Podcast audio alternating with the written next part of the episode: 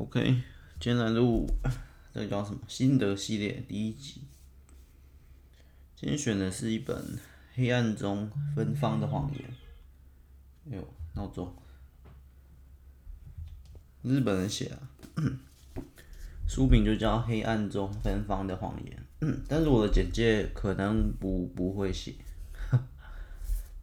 简单简讲一下，我可能会写吧。还不知道剪辑要怎么写，这本我是觉得还还不错啊。我刚才想要录别本，不过这本我比较有记忆点。这一本大致上先讲一下，它大概就在讲，它的视野很特别，是从一个第一人称，然后是用一个盲人的视野在在讲述故事。它的定位算推理啦，但是我觉得它。也不是普通的推理吧，它就有点新形态，就也有融合很多其他元素的推理，所以，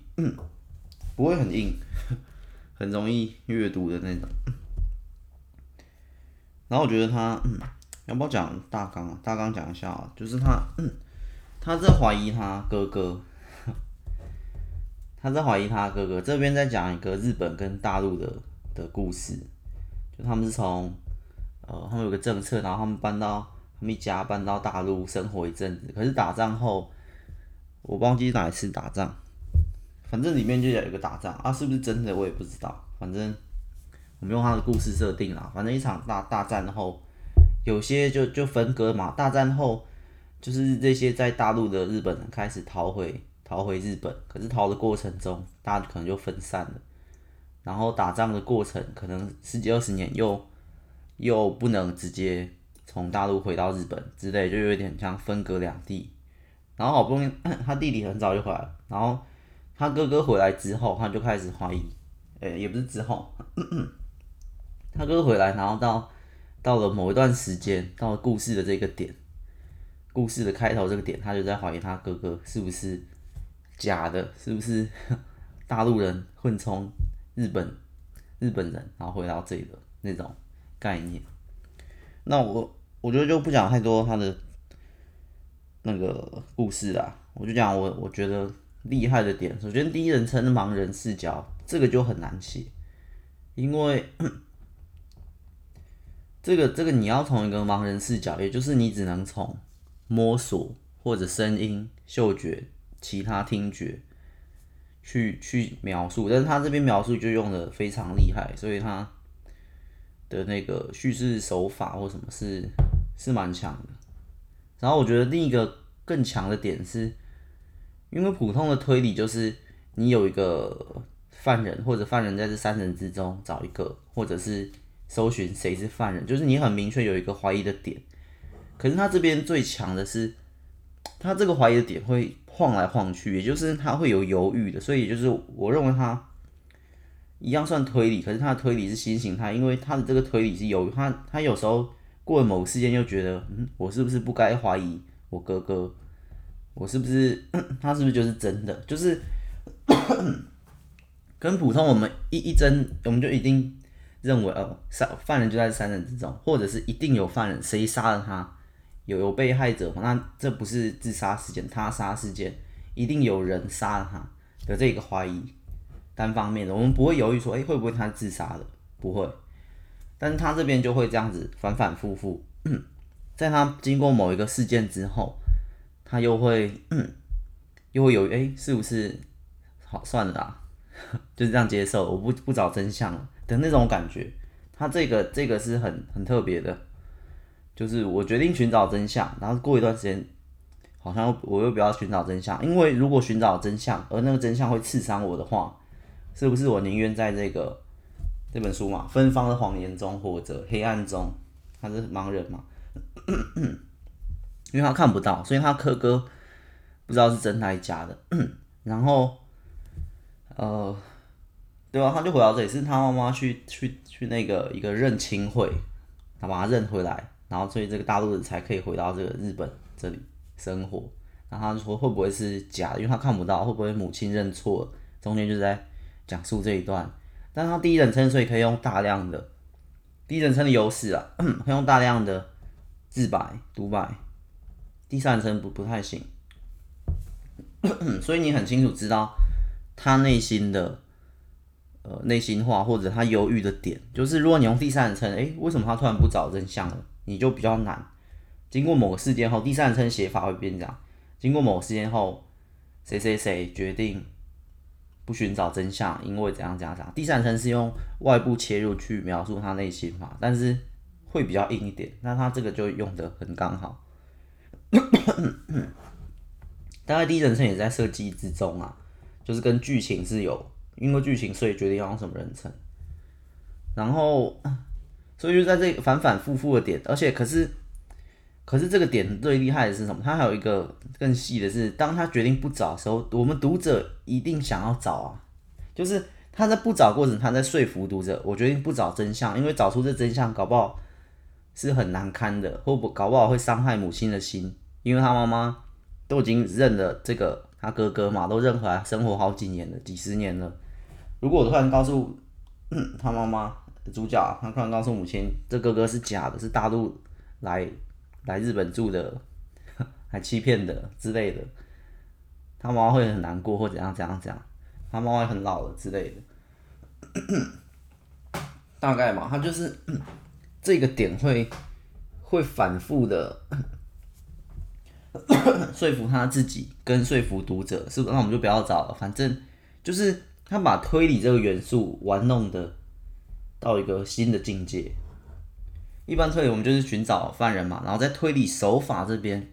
做做变化，有很高超的推理手法、呃犯案手法之类的设计的密室杀人或什么，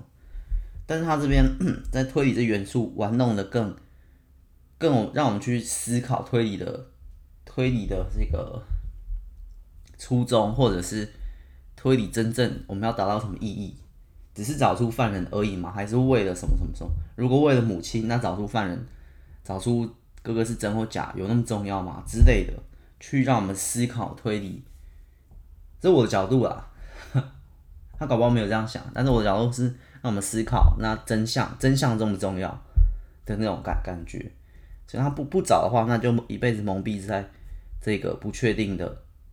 呃不确定的怀疑中。但是会不会这才是更幸福之类的？但最后他还是毅然决然的找出了真相。而发现真相之后，他后悔吗？我想想，好像也没有后悔，但好像也，我忘了。反正他一定要找出真相嘛，因为这本书他就算不找，读者也想看嘛，所以反正他就要来来反反复复中，就决定还是找真相，就有点。所以你读者的话，你可能会被他来来去去的影响。哎，我要找真相，我不找，我就不找，没关系啊，反正就演到这里了。然后后面又讲不对啊，我还想看真相。然后真相再来一个惊叹号。但是以惊叹号以推理来讲，或以其他书来讲，它的这个呃最后的这个叫什么？最后的这个大结局，就是通常故事 一本书的走向，我自己的排法，前面是七分，而不是在讲节奏，在讲整体的精彩度。前面是七分，中段大概是八分。然后最后段再拉到九分，九分就是一个瞬间，就有点像一场烟火烟烟火秀。前面先铺陈，或前面一开始就先爆一个大，你也可以八七八九，八七八九开头嘛之类的。然后七八最后最后完结是突然拆一个超大，然后就迅速收。就是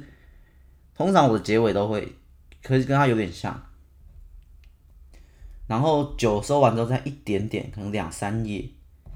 的那种。收尾就跟歌歌很多歌曲一样，第一段、第二段，然后第三段再来一个那个转折的之后高潮，然后最后再收尾一点点两三句，再再从最高音拉回最低音再收的那种抒情之类的，大概差不多啊，反正就是结尾就是最精彩的部分。通常我的写法也是变这样，我都你中间精彩，然后后面就其实都没东西啦，所以后面。其实电影也是这样，很多都是这样，就是大概演到中，然后诶一段大大结局打魔王，然后结束，类似的感觉。好，我们讲它的大结局最精彩的部分，这里也是最真相的地方，挖开来真相之后，让他知道他哥哥跟跟另一个大陆人，然后怎样子好像可以讲，反正 我的心得系列，通常啦，我觉得爆不爆的好像也不重要，反正通常讲完，不包括很多心得或影评，你讲完，然后你看完影评人，其实再去看的几率蛮低的啦，而且这样比较省时间啦。反正最后呢，他他挖开真相，发现嗯是他才是那个大陆人。然后这个这个他这个母亲，这个日本的母亲，才是有点收养他的概念，其实有点复杂啦。反正就当初打仗的时候，在那边，这个主角的真实的 妈妈把他丢掉了，然后被这个他现在的这个母亲日本人给给领养了。然后这边也有一个，他他一直以为那是哥哥嘛，其实也是就是这个母亲的日本母亲的哥哥的小孩啊。把领养这个领养这一只，然后，所以就就很复杂，好像很难讲。对，所以他真正的哥哥，呃，真正日本人的这个母亲的小孩，丢在大陆，然后第一次大战的时候要逃跑的时候，这个主角就跟着这个日本领养他的母亲回到日本。啊，他真正的母亲有点忘，他真正他是大陆人，他真正大陆母亲好像我有点忘了，忘了，好像在别的地方。然后他他其实有双胞胎，好像就是养不下他了，反正有点小复杂。我怎么一时间讲讲不讲不完整呢？结果就是这样，结果就是一个还不错啊，还但是不会很难猜。我觉得他前面种种的迹象不会太难猜。我是没有猜到一个点，就是双胞胎啦。他其实还有另一个双胞胎，大陆大陆哥哥，他自己是大陆人嘛，他有另一个大陆哥哥，双胞胎跟他长得一模一样，大概就这样。好吧，结局是结局也算是一个惊叹号，也算是一个爆点，也算是还还 OK。但是我觉得重点都不在那个，因为以其他本的推理小说，我们就单因为这本算是推理小说，它的什么推理的奖。大奖，日本大奖，所以你用推理小说方面比的话，他他最后大结局不算太精彩，但是也 OK，大概就是八分，其他本可能可以到九或十分那种揭露真相的那种正统的那种推理，但他这本是把推理玩弄到一个新的境界，像我刚刚讲，他去质疑那个真相的必要性，真相的意义。真相带来的好处坏处思考，然后中间犹豫来犹豫去的反复，然后又最特别就是他用了盲人这个第一视角、第一人称去描写，也就是而且他在就我之前讲过第一人称他难写程度嘛，哪一集有讲？我就讲第一人称他在转换场景这件事情是很难。我之前的举例嘛，今天你在三年一班打架，三年三班。很和平，你要怎么描写三年三班很和平？你是三年一班里面正在打架那个人，你要同时间写到这里，你得打架打一打被打出来，然后奔奔跑跑过三年三班，跑过三年四班教室，然后发现诶，其他班都很安静之类的。那你今天先用盲人的角度，再用第一人称，难上加难，因为。首先，盲人你你很容易被局限在这里。当然，你故事推动这些很简单啊，故事推动像我刚刚说的嘛，走走跑出教说什么。可是难写在你如果，而且我觉得这一篇如果是盲人在写别的剧情，可能写不写不了，因为他的剧情是跟着盲人很，就是剧情的设计跟盲人设计是环环相扣的。因为他盲人这边，所以走到餐厅，他第一次约一个重要的线索人去。询问他哥哥的事情时，旁边坐了谁？他不知道。旁边有偷偷坐了一个人，他看不到，因为这个点他看不到。但旁边有一个人，最后就是他那个这个日本的哥哥啦。日本的哥哥一直一直在他旁边，一切都知道，在保护他之类的。因为他是盲人，那他就觉得身边怪怪的，所以他用了这个点去去接，用了这个设计，盲人去接这个剧情。所以是因为你可以说是因为角色。而设计的剧情，也可以说是因为剧情设计的角色，这一点就是看完之后我最大的收获，就是我的角色跟剧情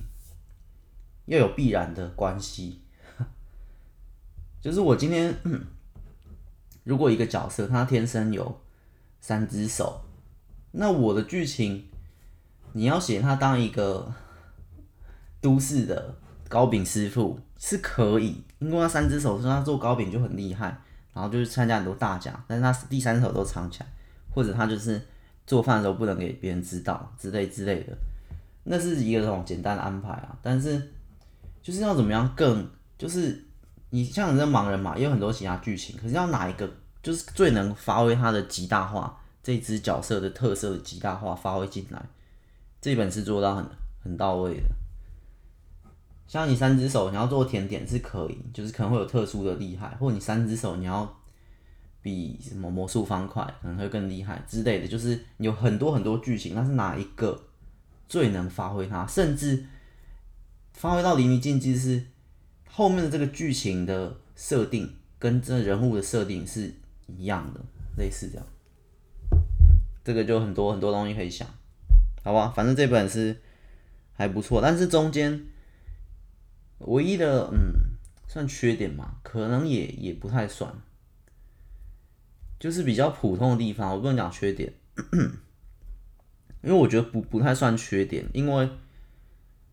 我只能说比较普通的地方，因为因为我刚刚说不太算缺点，因为我想一想，它前面这些小小的东西、普通的东西，在最后面的时候，在大结局的时候都有把它回收这些伏笔。可是这些伏笔在我看来有点，呃，不够自然，只能这样讲，不够自然。就是以以我的这个角度来看，哦，我知道这边是伏笔了，就是我看得出来啊。这边他是要做伏笔的，他这边有一个什么毒药的粉，然后怎样怎样，然后这边的声音，这边这是伏笔，这是伏笔，等着他最后就是有点太明显他的伏笔，所以这本唯一的你硬要说比较普通的地方就是伏笔太明显。当然，这个为什么说不太算缺点？因为它就算太明显了，你其实那大结局，我觉得双胞胎可能猜不到，但其他猜得到。就是他，他不是日本人，他他是大陆人，他其实其实真相是什么？就只有双胞胎猜不到。可是我觉得双胞胎，我现在仔细一想，双胞胎，哦，有有有伏笔，有伏笔在里面啊。好吧，可能有些人猜得到，对，那个也蛮蛮明显的。就是因为伏笔太明显，所以导致他的这个大结局，他唯一就是他的大结局，大真相。不够不够不够爆，可是这个也反映在他他这一本整本的协调性上面，因为整本就不是在追求大结局。我突然想到，因为如果他的大结局太爆的话，我们焦点全部都会被移转到，我们就不再管到那些犹豫的部分，主角在犹豫要不要追真相的部分，那个其实才是整本的核心重点。你到底要不要看真相？真相。给你看是可以，可是给你看之后，你得有心理准备，这个真相一定会伤害你。你现在不知道真相是最好的的那种概念，我觉得是这概念是它的核心。那如果大结局太爆的话，我们全部焦点都转移了啊！大大结局好，前面不用犹豫了，就是要看这个真相。所以我觉得它整个协调平衡可能是这样，所以我才说刚刚的缺点已经也不算缺点。就是它，就是有这个转换过程。你以为的缺点，其实你换个角度想，好像不是缺点。那比较普通的地方就是伏笔太明显，就这样。其实没错，其实伏笔太明显是是我我我我这里角度看到的啊，其他人看可能就觉得不会，因为我常在做这个伏笔跟彩蛋的的买买入之类的，然后这个。我想一下，它里面有个警告信啊，就是有一个一个人在警告他，就是他的亲哥哥啦，不是他日本这哥哥，是他亲哥，他大陆那个双胞胎哥哥寄一些信啊给他，然后这样的。那边我是觉得，嗯，可有可无诶，我突然觉得那边其实可有可无。当然，他他跟后面是整本都有连贯，只是他可以用换一种手法，只是好像也很难想到别的手法，因为。好吧，我就觉得他，如果他这一本，呃，我想一下，减了五分之一的的内容，会会更节奏会节奏会更快。他节奏其实不慢，但是节奏不慢，但是六点五六点五分数。以节奏一到十分数来讲，七分数是通常大家都可以接受最大众化的速度。七分数，它大概六点五，所以我觉得它可以再快一点点，把一些小小的东西，因为小小东西为什么我要塞那些？我突然觉得是因为他想他想用其他东西去盖掉那个伏笔，就是他刚刚有些很明显伏笔嘛，五六个，但是他又塞了大概十个伏笔进来。可是那些伏笔不太重要，所以他想要去这样去混淆。我现在给你十五个伏笔，但是跟我大结局有关的其实只有五六个，大概是这样吧。嗯，所以我觉得有些，我觉得有些小小东西可以拿掉，小伏笔、小彩蛋啊。像那个他亲哥哥就是 一直寄一个电。点字的警告信给他，但是，嗯，我觉得那边好像是还好，可是那个也是一开始能串起整个事件的核心，那个开头就是他好像是 靠那个东西才才去追寻真相的，所以好像也还行啊，反正整本是蛮协调的，可以用一个字，协调跟平衡，然后。转场跟叙事手法那边都是做到算很很高级的，大概就这样吧。所以这本算算不错的。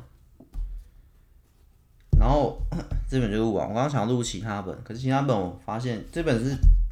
比较近一期一点看完的，起码你太久没看，已经忘记剧情。不过这本还有一个厉害的点要讲，因为这本是是写实的，其他好像有点奇幻。写实也就是我我我常讲，奇幻的或或科幻什么之类都比较好写，就是就分两种啦，写实跟奇幻嘛。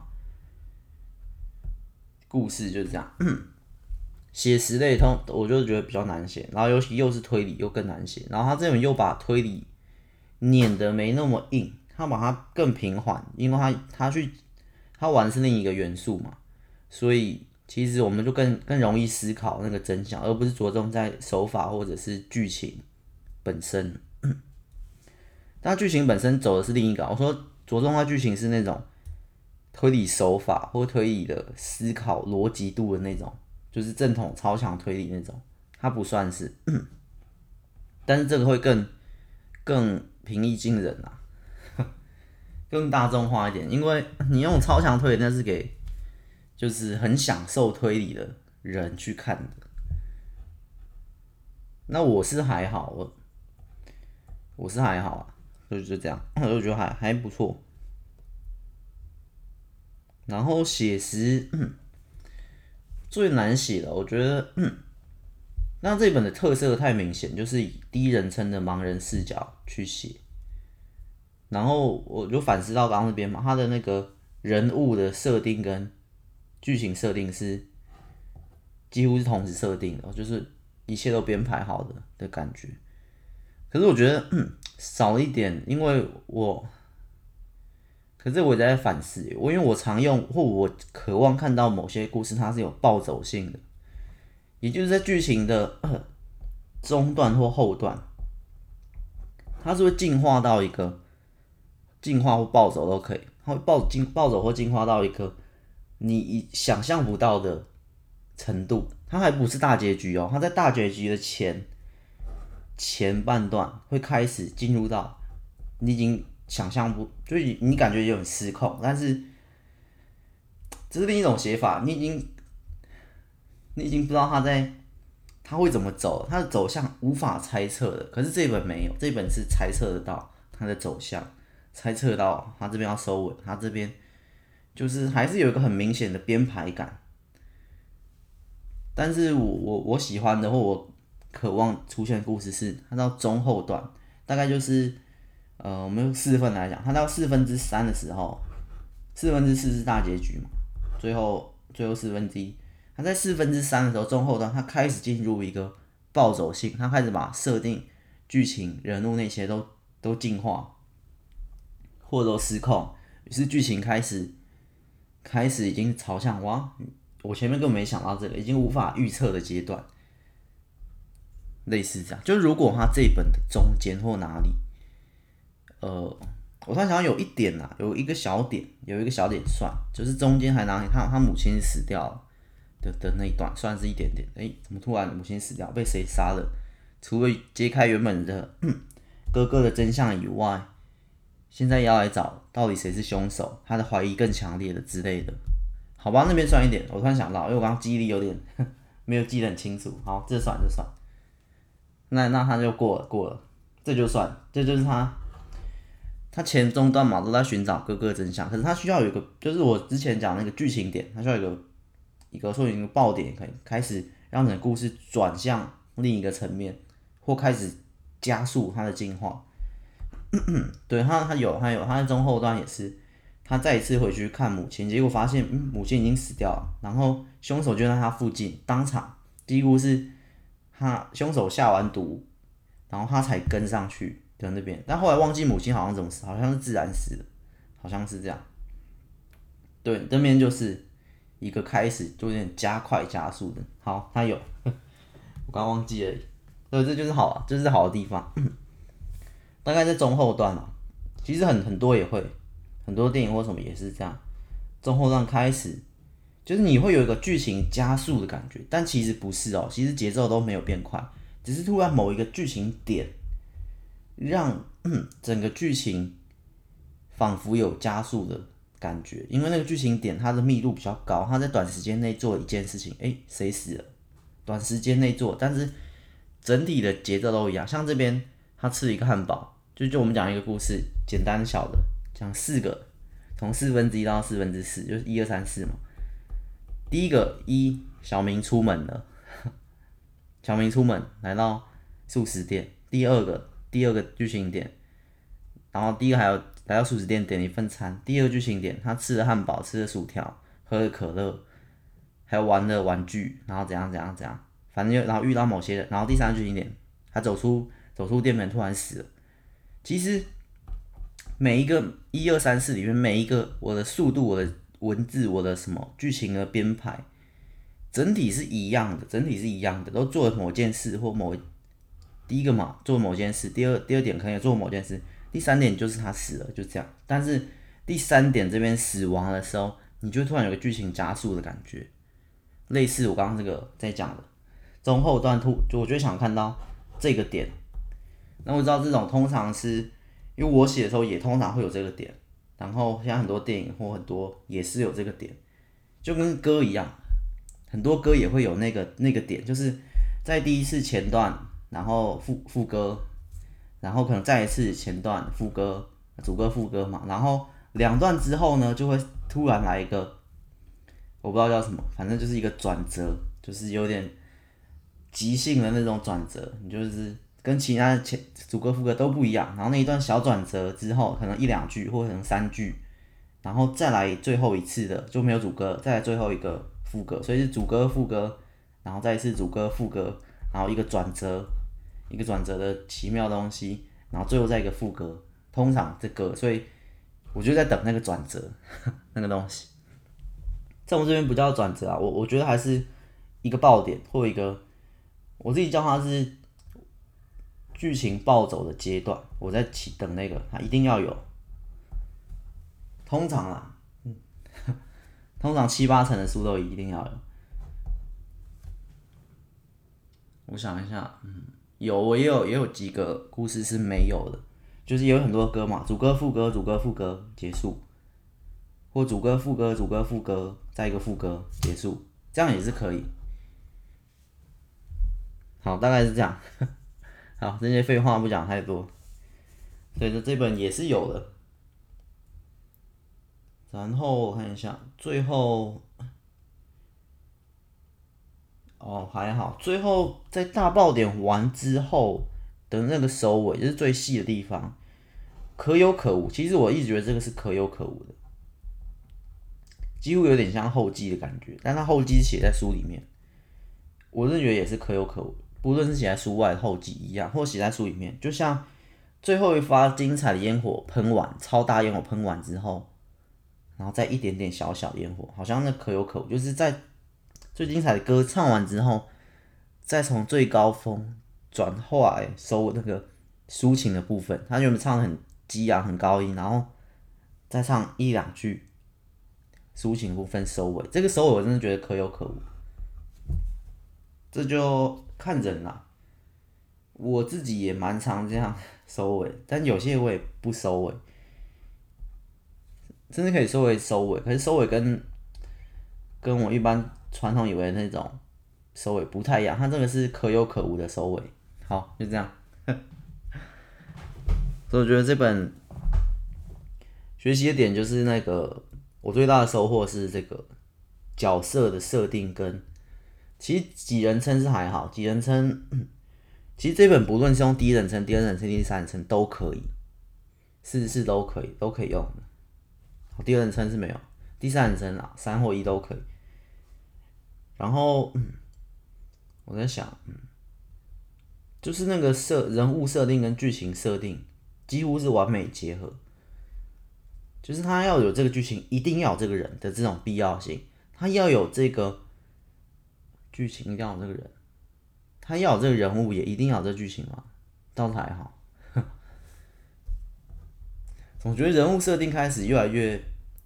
更比剧情更彰显，因为这个人几乎一出来哦，你就想到他有什么故事，你是从这人身上想到这个故事，可是你想到这个故事也会啊，有想到人，好吧？这个 最大的收获啊，人物跟剧情完完美结合。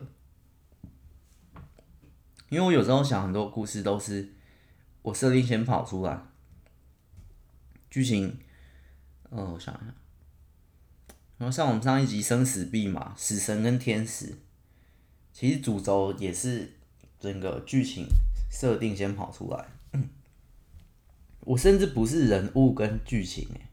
我很多时候是设定，设定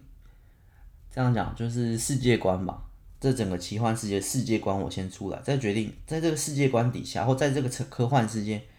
或我们随便讲一集，在我们大家都不会死的情况下的这个设定下，OK，什么人物出来，然后这个什么剧情延伸出来，我会先设定这个世界。我的写法好像会变这样，但是这本让我重新思考，似乎可以有别的这种写法，因为我几乎很多都是世界观，OK，这是一个。海底电缆被咬碎，鲨鱼都变强大的世界，人类已经打不赢生物的世界。好，世界出来，于是必须要有一只鲨鱼，必须要有一只打得败鲨鱼的英雄。人类必须要有空岛，因为大家都居住在上面，地表已经被海洋吞没，被黑色海洋。或者下一个，刚刚生死簿也是嘛，每个人的紧要关头会出现死神跟天使。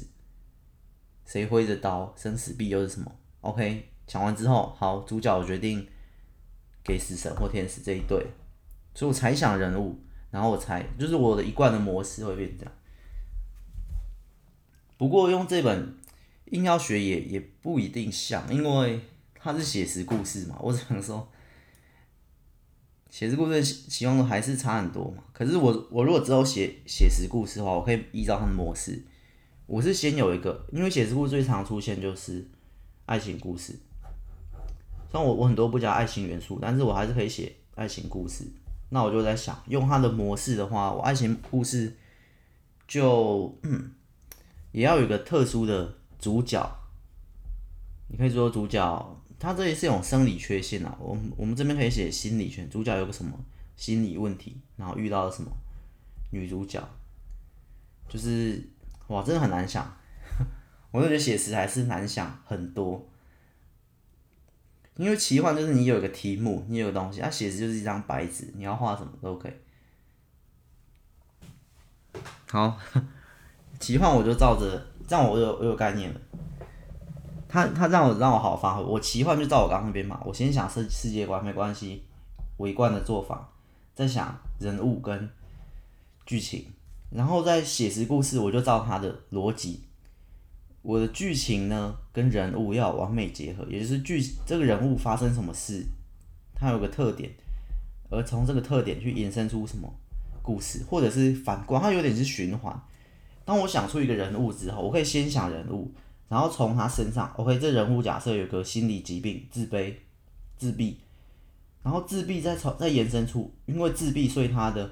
未来，他的未来就是剧情会发生什么事。可是在未来这段剧情里面，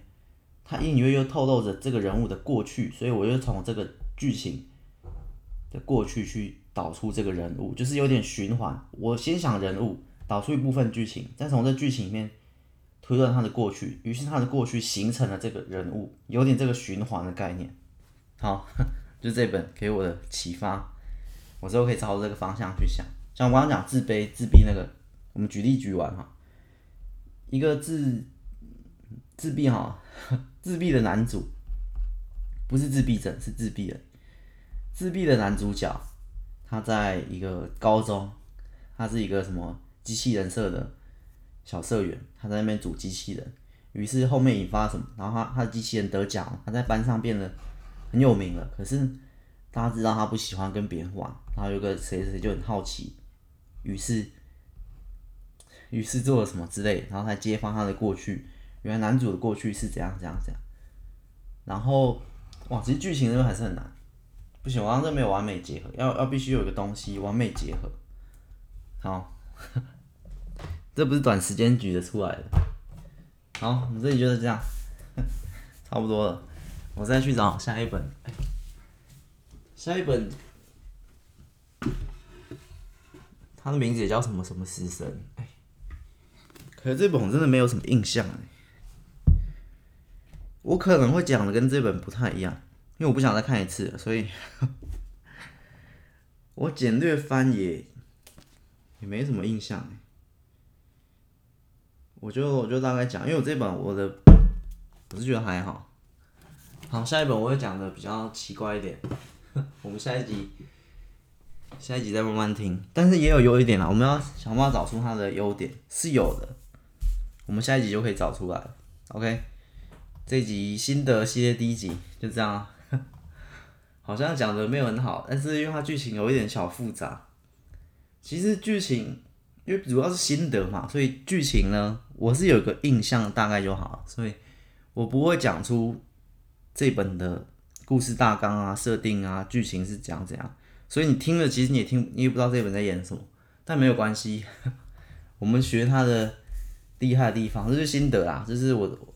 我我单纯的记录而已啦，就这样分享一下。那如果有看过，当然很好，可以从我这个不同角度的心得去摸索。啊、没看过是也，也不一定要看呐。我如果真的很推的，我会再再特别推。那这一本是有点推的啦，很推的我再推，没有很推的都都不推。好像也不能这样讲，没关系，很很推的我会再特别特别强调，我会再特别把它的剧情全部都讲完。可是当我剧情全部都讲完，我又很推，你好像也不用看了，所以好像。好像就这样吧，我们心得最重要。故事引导出来的，我觉得最终还是你后来的反思跟收获，还有或许一点点成长。那其实里面的剧情或者设定什么那些，都是当下你看完或你看一场电影当下的感动跟享受当下的快乐就好。后面的我们在讲后面的，已经没有那个当下，我们在讲看完、吃完、听完后面的。收获，OK，新的系列就是这样，下一集再见，拜拜。